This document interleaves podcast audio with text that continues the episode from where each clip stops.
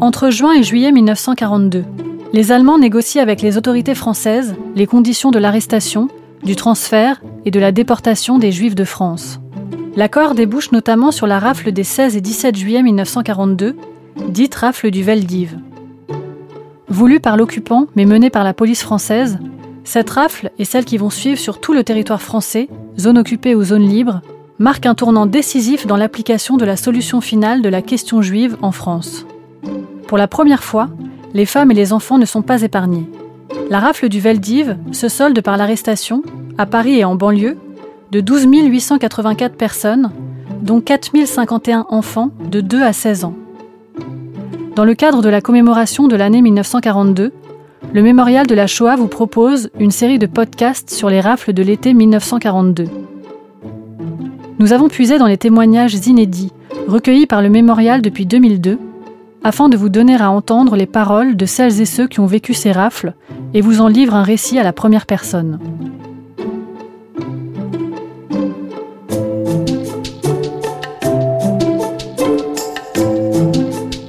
Les témoins de l'été 42.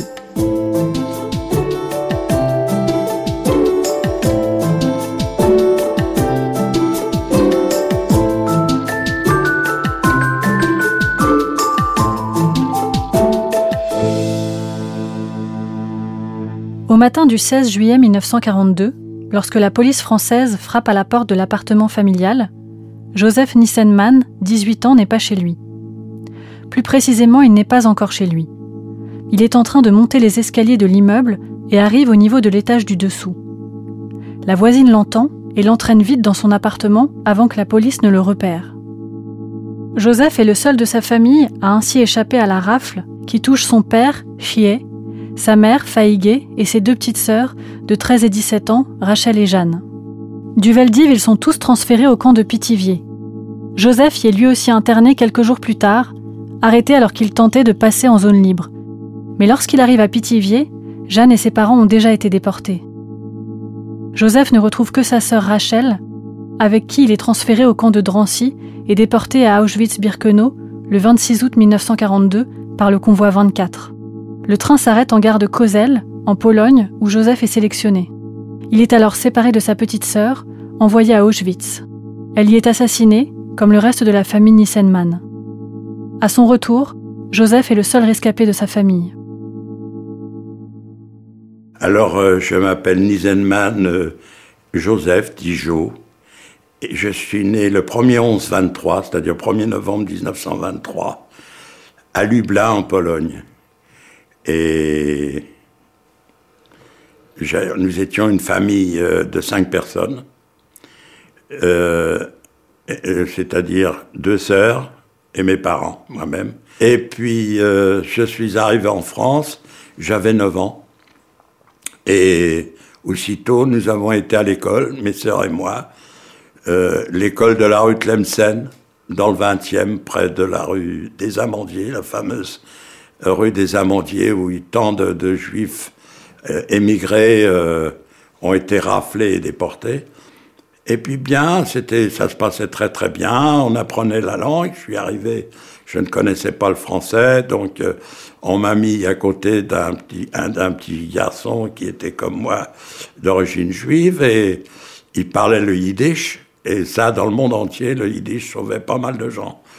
Et il m'expliquait ce que la maîtresse disait. Euh, et petit à petit, j'ai appris le, le, français. Et puis pour euh, pour rire un peu, mes parents me demandaient toujours euh, tu vas tu vas apprendre tous les mots que tu vas apprendre. Tu vas nous les dire. Les premiers mots qu'ils ont appris, c'est des mots grossiers. Automatiquement, c'était les mots des gosses. Monsieur Nisenman, alors quelle langue parle-t-on à la maison, que ce soit en Pologne ou en France? Ben, en France, avec mes parents, ils voulaient parler le français. Donc on leur parlait en français. Et puis si des mots qu'ils comprenaient pas, on leur expliquait en yiddish. Mes deux sœurs, qui étaient plus jeunes que moi, pareil, on parlait français. Euh, mais euh, beaucoup, on, on parlait souvent, on leur expliquait en yiddish. Donc euh, on connaissait bien le yiddish. Et, le français, bien sûr, à l'école. Et vos sœurs, à quelle époque sont-elles nées? Alors, ma, ma sœur, l'aînée, elle avait un an de moins que moi, donc elle est arrivée, elle avait à peine 8 ans, et ma petite sœur, elle avait... Euh, elle avait deux ans, quelque chose comme ça. Donc en fait, vous étiez trois enfants. On était trois enfants, oui. Et puis, euh, bon, euh, mes parents travaillaient. Comme ils travaillaient à la maison, moi, il fallait s'occuper de, la petite sœur. Alors, à chaque fois, c'était... Alors, euh, j'emmenais ma petite sœur aller se promener, ou si je voulais aller au cinéma, une fois, j'étais, il fallait absolument que je l'emmène. Mes parents voulaient pas me laisser aller au cinéma si euh, le jeudi, si j'emmenais pas ma petite sœur. J'avais emmené, elle a eu peur du noir, et il a fallu que je rentre à la maison. On, s'occupait de la petite sœur. Ma sœur aidait à la cuisine.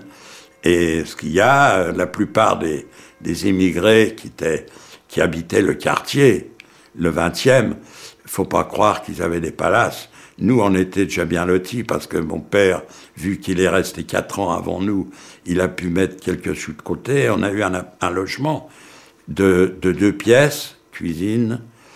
Il n'y avait pas de salle de bain, mais il y avait les water. C'était un grand avantage. Mes parents euh, travaillaient à la maison, on avait deux pièces. Et eh bien, le soir, on poussait la machine, et puis on, on ouvrait le liquage, et puis pour dormir, et souvent le liquage, il servait pour mettre une, planche pour faire la table de presse, pour, pour repasser les pantalons. Donc, euh, mais on était heureux. On était heureux. Moi, franchement, j'étais. la France, j'avais un très, très. Vraiment, j'étais vraiment heureux.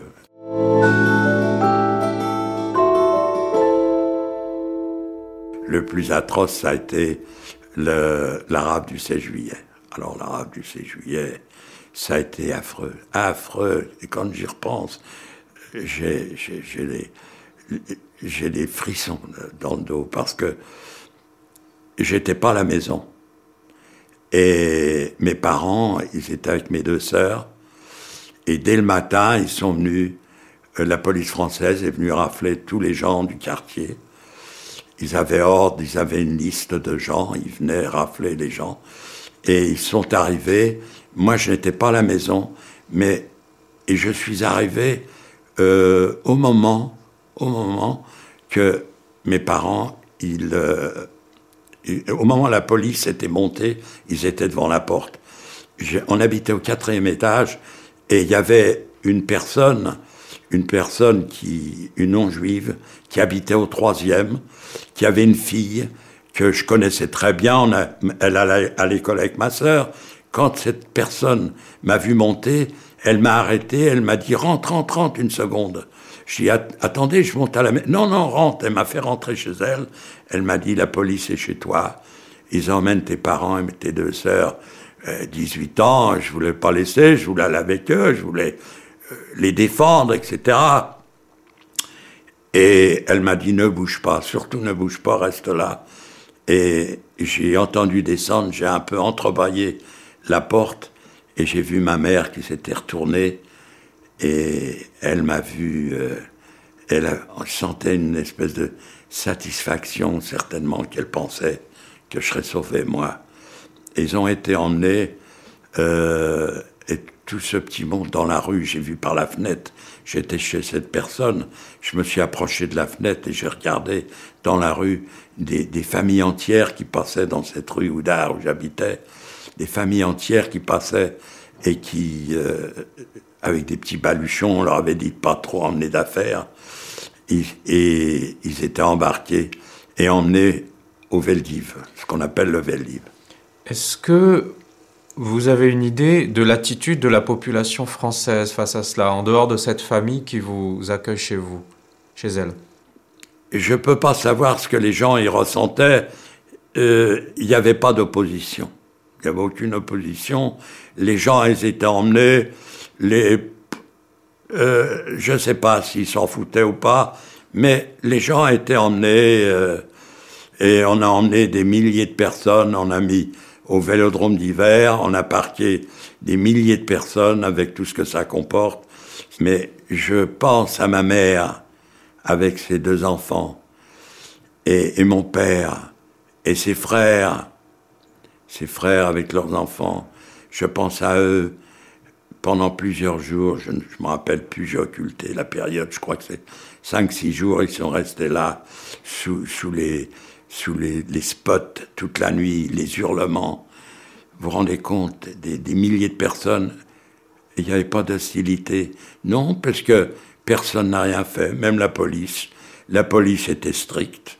Et certains, faut le dire, sont venus prévenir dans notre quartier, j'en connais, mon père était prévenu de s'en aller ce jour-là, le 16 juillet, qu'il va y avoir une rafle. Dans le quartier, vous aviez des, des, des inspecteurs qui étaient très bien, et ça, euh, ça, ils venaient prévenir, et ils ont prévenu. Moi, ce que j'aimerais faire maintenant avec vous, c'est essayer de reconstituer euh, le fil de cette journée du 16 juillet pour vous Parce que le, quand vos parents sont arrêtés, vous n'êtes pas à la maison. Alors, où êtes-vous? Comment ça se passe pour vous? Alors, euh, quand mes parents ont été arrêtés, ils étaient emmenés, moi, je ne pouvais pas bouger. Dans cette rafle qu'il y avait, il y avait des inspecteurs, la police dans les rues, qui, dès qu'ils voyaient une personne, euh, juif ou non juif, ils demandaient les papiers, surtout dans le quartier tout était passé au crible. Et je ne pouvais pas bouger. La dame chez qui j'étais euh, ne voulait pas que je sorte. Elle m'a dit surtout pas, ne sors pas. Et dans l'heure de midi, euh, sa fille était descendue acheter un, un bif. Euh, j'ai mangé avec eux. Et puis je suis resté. Et puis l'appartement était vide. Chez moi, l'appartement était vide, étant donné que les parents, ils avaient été emmenés. Donc, on savait qu'il n'y a plus personne, il n'y aura plus de rafle là-dedans. Et pour dormir, je suis monté à la maison. J'ai dormi chez moi. Parce que dans mon fort intérieur, ça m'embêtait que mes parents ils, ils, soient partis sans moi, que je puisse pas les aider. J'étais quand même une force vive et je pouvais peut-être les aider. On, on se l'imaginait pas, on savait pas ce qui allait se passer. Et je suis donc j'ai dormi à la maison, tranquille mais avec euh, la pensée avec ma famille qui était qui était emmenée, je savais pas où. Le lendemain matin, j'ai déjeuné, j'ai mangé ce qu'il y avait à la maison et je suis descendu encore chez cette dame et je suis resté deux trois jours. Et j'ai su par la gardienne en bas qu'il y avait une cousine qui cherchait absolument à me rencontrer. Et puis euh, elle, elle était recherchée par la Gestapo sachant que la police avait raflé ma famille, elle s'est cachée à la maison avec moi. Et puis, quand elle sortait, elle se renseignait pour essayer de passer en zone libre. Et moi, je ne savais pas quoi faire.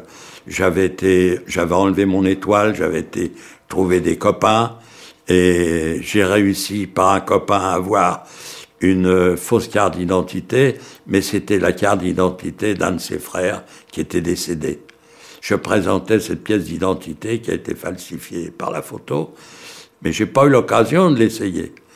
Mais j'étais tranquille, j'ai pas été euh, arrêté nulle part. Mais j'ai su que mes parents, après, étaient au Veldiv. Euh, il fallait pas s'approcher, sinon on risquait de se faire embarquer. Dans Paris, c'était épouvantable. Euh, ils continuaient à rafler les gens. Euh, après la rafle du 16 juillet, on continuait à rafler, on demandait les papiers. Tous ceux qui étaient arrêtés dans, dans la rue, qui descendaient dans le métro ou ils étaient raflés. Et surtout ceux qui avaient l'étoile. Alors, s'ils avaient une carte d'identité française, vu qu'ils sont venus rafler sur une liste, ils les embarquaient pas. Mais les étrangers qui étaient avec une étoile, ou même sans étoile, si on les arrêtait, ils étaient tout de suite embarqués. Et on les mettait, je ne sais pas où, au Veldiv ou ailleurs, je ne sais pas.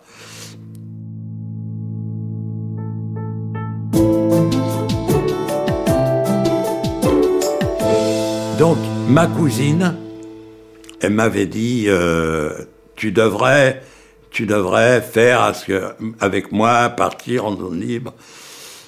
Et j'ai contacté des copains à moi. Ils m'avaient dit, viens, on va, on va partir en zone libre, et de là, on partira en Espagne. Il y avait euh, deux qui étaient plus âgés que moi, ils avaient une vingtaine d'années. Il dit, on va partir en Espagne. Je pense qu'ils voulaient déjà s'engager, ils avaient peut-être des filières. J'étais avec eux, on a pris le train, ils avaient une filière à Bourges. Mais Bourges n'était pas la ligne de démarcation. Donc, ils avaient quelqu'un qui devait nous prendre, et puis en camion, on devait passer la ligne et aller en zone libre. Et donc, on s'est réunis, euh, on était cinq, quatre copains, moi et moi-même, on s'était réunis dans un café. On n'a pas voulu rentrer parce qu'on savait, on sait jamais. On s'est installé dans un café en face et nous avait dit, il y a un camion qui va arriver, vous montez dedans sans rien dire, et puis on, vous emmène euh, pour passer. Et quand on a vu arriver le camion, et dessus il y avait un homme avec une cote bleue, on s'est dit, ça y est, on est sorti du café, on est monté dans le camion, puis on est emmené jusqu'à la prison de Bourges. Et ça a été facile, il y avait tout de suite deux soldats qui, étaient, qui sont arrivés derrière, le chauffeur de la, de la du, camion était sorti avec le gars derrière et on a été emmené à la prison de Bourges. Mes papiers, je les avais déchirés, je les avais cachés, entre-temps euh, déchirés et cachés, parce que c'était les papiers d'un mort et je voulais pas... Et puis ce qui fait que euh, j'ai tout, tout dit, j'étais juif, j'avais pas mes papiers, etc. Alors je me suis trouvé en prison à Bourges suis trouvé à, Bourges, on m'a mis dans une prison. J'étais avec un petit blouson, avec un petit pantalon euh, quelconque. On, m'a, on, a vite fait de me fouiller parce qu'ils cherchaient, euh, de l'argent, ils cherchaient des bijoux. Beaucoup, il y avait des gens déjà qui, qui venaient de Belgique ou de Hollande qui ont voulu passer. Ils sont fait arrêter dans le train et on les a fait descendre à Bourges et on les a mis en prison, ceux qui voulaient aller jusqu'à Vierzon. Et puis, euh, Vierzon était la ligne de démarcation. On m'a mis dans une prison, on était 19 dans cette, dans cette pièce. Et je me suis retrouvé avec un copain à moi, un copain de Belleville, qui était là. Euh, c'était affreux. Il était avec son père. Euh, il avait son petit frère. Il y avait sa mère et un autre frère un peu plus, plus grand. Et ils ont été séparés il y avait que mon copain avec son père qui était dans cette, dans cette, dans cette pièce avec moi et d'autres personnes. Et on, on a. Je pense à cet homme qui, sachant que sa femme est en prison avec ses, ses, enfants, et il a son fils à côté de lui, et il peut rien faire, ça devait être, ça devait être affreux. Ça devait être affreux. Et puis bon, de là, euh, euh, la prison nous a... Euh, quand j'allais au, j'allais aux toilettes, enfin les toilettes se trouvaient dans le fond, je demandais à sortir, j'allais aux toilettes, il y avait une espèce de lucarne qui était avec des, des grilles, et je regardais dehors, ça vivait, c'était la vie dehors, et je me suis dit, bon ben, je crois que c'est terminé. Et de là, on est parti à Orléans, la prison militaire, pourquoi la prison militaire? J'en sais rien. On nous a emmenés à la prison militaire, on nous a questionnés. Et puis moi, j'avais dit que j'étais juif, je me cachais pas. Euh, et puis, euh, et, et, j'avais été emmené avec euh, le père et le fils. On a été emmené à, la à Orléans. Et à Orléans, j'ai été menotté avec mon copain. Son père était monoté avec d'autres. Et on a pris le train de, d'Orléans à Pithiviers.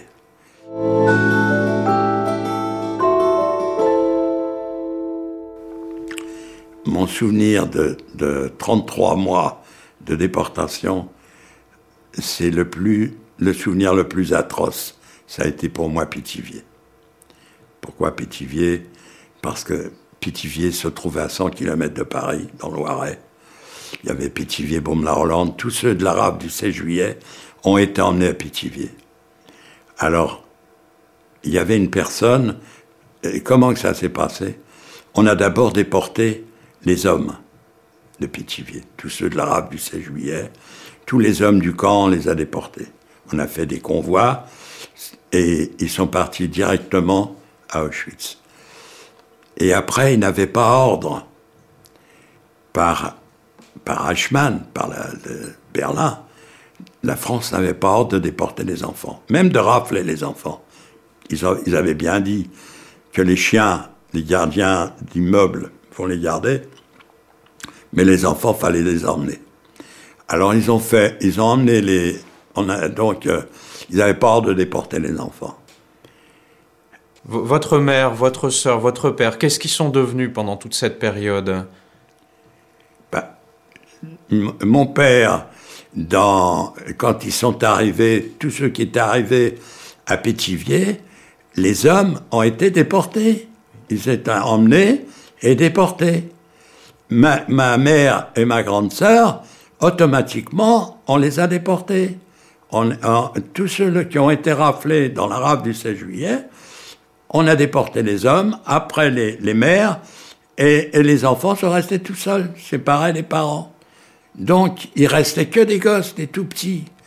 Et là, j'ai rencontré une femme qui avait été aussi arrêtée avec son, son, c'était une, c'était une cousine, une grande cousine. Elle, elle s'est fait arrêter avec son petit garçon. Et aussi sur la ligne de démarcation, mais un peu avant moi. Ce qui fait qu'elle est arrivée à Pithiviers, les convois d'hommes et femmes venaient d'être déportés et elle s'est retrouvée, elle s'est trouvée au camp de Pithiviers quand moi je suis arrivé. La seule chose qu'elle m'a dit, elle m'a dit mon fils est en bonne main, il a été sauvé. Et elle, elle m'a dit ta petite sœur est dans une baraque, elle a la scarlatine.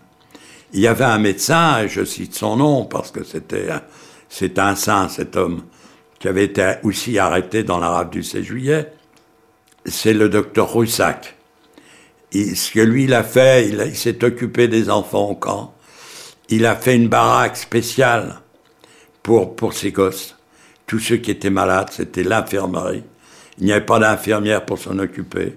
Et comme c'était rougeole, scarlatine, etc., et, les gens du camp, il n'y avait plus de femmes ni d'hommes, euh, donc euh, il n'y avait personne pour s'en occuper. Des stagiaires, des infirmières stagiaires, parce que les infirmières diplômées ne tenaient pas à aller à Pithiviers. Hein, Et quand je suis arrivé, j'ai vu ma petite sœur qui avait la scarlatine. Et il y avait tous les gosses, c'est les maladies, où un gosse, 42 fièvres, c'était, c'était, c'était ça. Hein et à boire, à boire, à boire, je savais pas quoi faire. Alors euh, je leur donnais, fallait leur humecter les lèvres, ce que le docteur Hussac m'avait dit. Et il y avait du sucre. Pourquoi du sucre? Parce que il y avait une usine euh, qui transformait le betterave en sucre à Pithiviers. Ils avaient donc beaucoup beaucoup de sucre, le sucre était sur ticket. Et je leur donnais un petit peu de l'eau sucrée, je leur donnais aux enfants et ma petite sœur. J'ai, comme euh, ça faisait plusieurs, plus de huit jours qu'elle avait cette scarlatine, et peut-être plus, je sais pas.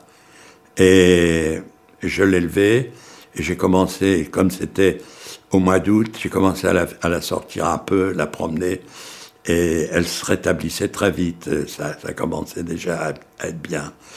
Mais les gosses à l'infirmerie, c'était affreux. C'était quelque chose d'atroce, comment le monde, même la France qui était tout près, les gendarmes et tout, on a pu laisser des choses pareilles. Il y avait une autre baraque où j'ai appris que j'avais des petits cousins.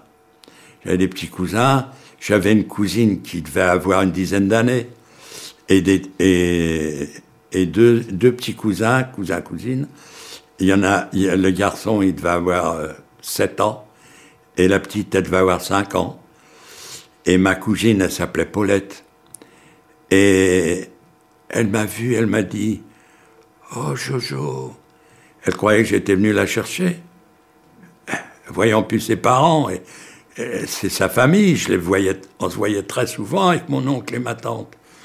Quand elle m'a vu, et, un sourire, elle est venue vers moi et automatiquement mes deux petits cousins aussi, puisque Paulette s'est approchée, les autres me reconnaissaient, mais bon. Et ils sont agglutinés à moi.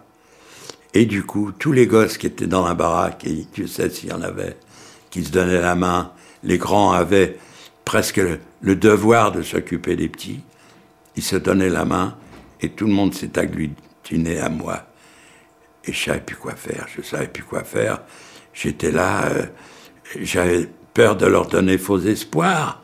Je voyais bien que je pouvais rien faire. Et j'avais ma petite sœur que j'avais laissée dans la baraque. Et je les ai quittés. Je dis, je reviens.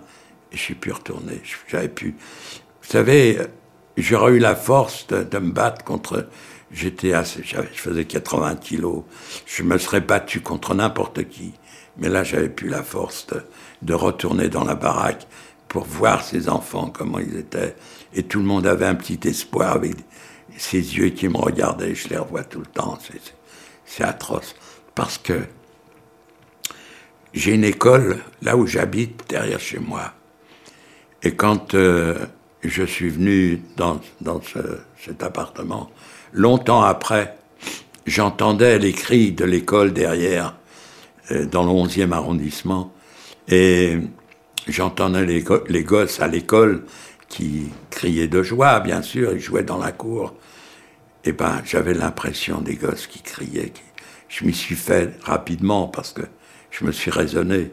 J'avais mes enfants, j'avais, j'avais ma femme, j'ai mené par la suite. Euh, et, mais je pouvais plus retourner dans cette baraque pour voir ces enfants.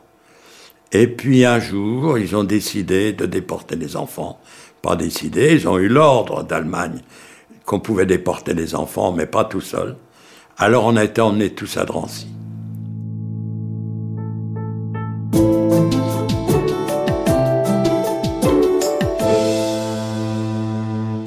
Alors on est parti de, de à Drancy. Et là, alors c'était l'horreur. Les gosses, on les a, on les a lâchés dans la nature. Drancy, quand les gosses sont descendus dans cette cour, il, faisait presque sombre le soir. Ils, ont, ils avaient peur, ils se, se donnaient la main avec leurs petits baluchons. Les manteaux avaient été changés parce que quand ils enlevaient leur manteau, certains ne savaient plus, savaient plus lequel était le leur. On leur mettait n'importe quoi, on savait plus le nom. Ils savaient même pas leur nom, les tout petits. Alors dans la cour, il y avait la police, les inspecteurs, qui ils nous recevaient, ils, nous fouillaient encore. Ils ont enlevé les boucles d'oreilles des tout petits, et des, petites surtout, des, et des gourmettes, tout ce qui était en or, ils leur enlevaient. Et puis, ils ont été partagés dans les, dans les étages. Alors, euh, faut savoir que Drancy, par terre, c'était de la paille, c'était, il n'y avait pas de lit et, et souvent, des gosses étaient séparés. L'un cherchait sa sœur, l'autre il cherchait son frère. Et c'était épouvantable. Et c'était des, et, ça pleurait. Ça... Mais là, il y avait au moins des gens qui s'en occupaient un peu, ils avaient leurs soucis, leur embêtement à eux, mais il y avait des grandes personnes qui, bon, euh, euh, certains les faisaient manger. Euh, à Drancy, c'était un camp en banlieue parisienne, c'était Paris, Drancy, c'était Paris. Hein, maintenant, Drancy, c'est Paris. Et c'était un camp, un camp épouvantable. Et puis, un jour, à Drancy, euh, on n'est pas resté longtemps, quelques jours, ils ont fait un convoi de 1100 personnes dans des wagons à bestiaux. Ils ont mis 400 gosses avec mon convoi. Et nous sommes partis sur Auschwitz. Et alors nous sommes arrivés devant Auschwitz, c'est-à-dire une station avant.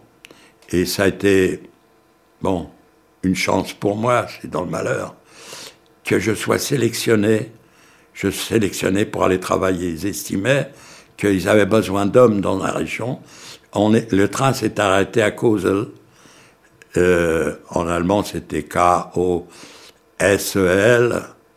Et on a arrêté les wagons et ils ont crié Raus, raus, c'est-à-dire dehors, dehors, il y avait des chiens, il y avait des SS. Vous décrire tout ça, vous devez vous douter, on vous l'a déjà raconté. Euh, c'était affreux, il fallait descendre vite fait. Ma petite sœur, j'étais obligé de la laisser. Et les, hommes de, de, 16 à 45 ans, il fallait sortir des wagons. Et on nous a fait descendre. Et ma petite sœur, euh, j'ai dit à ma, petite sœur de prendre soin du frère à, non, j'ai dit à, à, le frère à mon copain de prendre soin de ma petite sœur, et lui, il en a dit autant à ma petite sœur de prendre soin de son petit frère, et on les a laissés. Et je pense au père de mon copain qui est descendu avec nous. Il voulait pas descendre, mais on l'a obligé, nous, on l'a obligé. Il serait resté dedans, il paraissait plus vieux que son âge. Il avait à l'époque, il devait avoir 45 ans. Il paraissait plus de 60. On l'aurait pas accepté, mais on l'a fait descendre quand même pour qu'il reste avec nous, pour aller travailler. Et le train est parti après. Comme il n'y avait plus de sélection, il n'y a plus de sélection, ça a été fait à cause le train est parti directement à Auschwitz dans les chambres à gaz.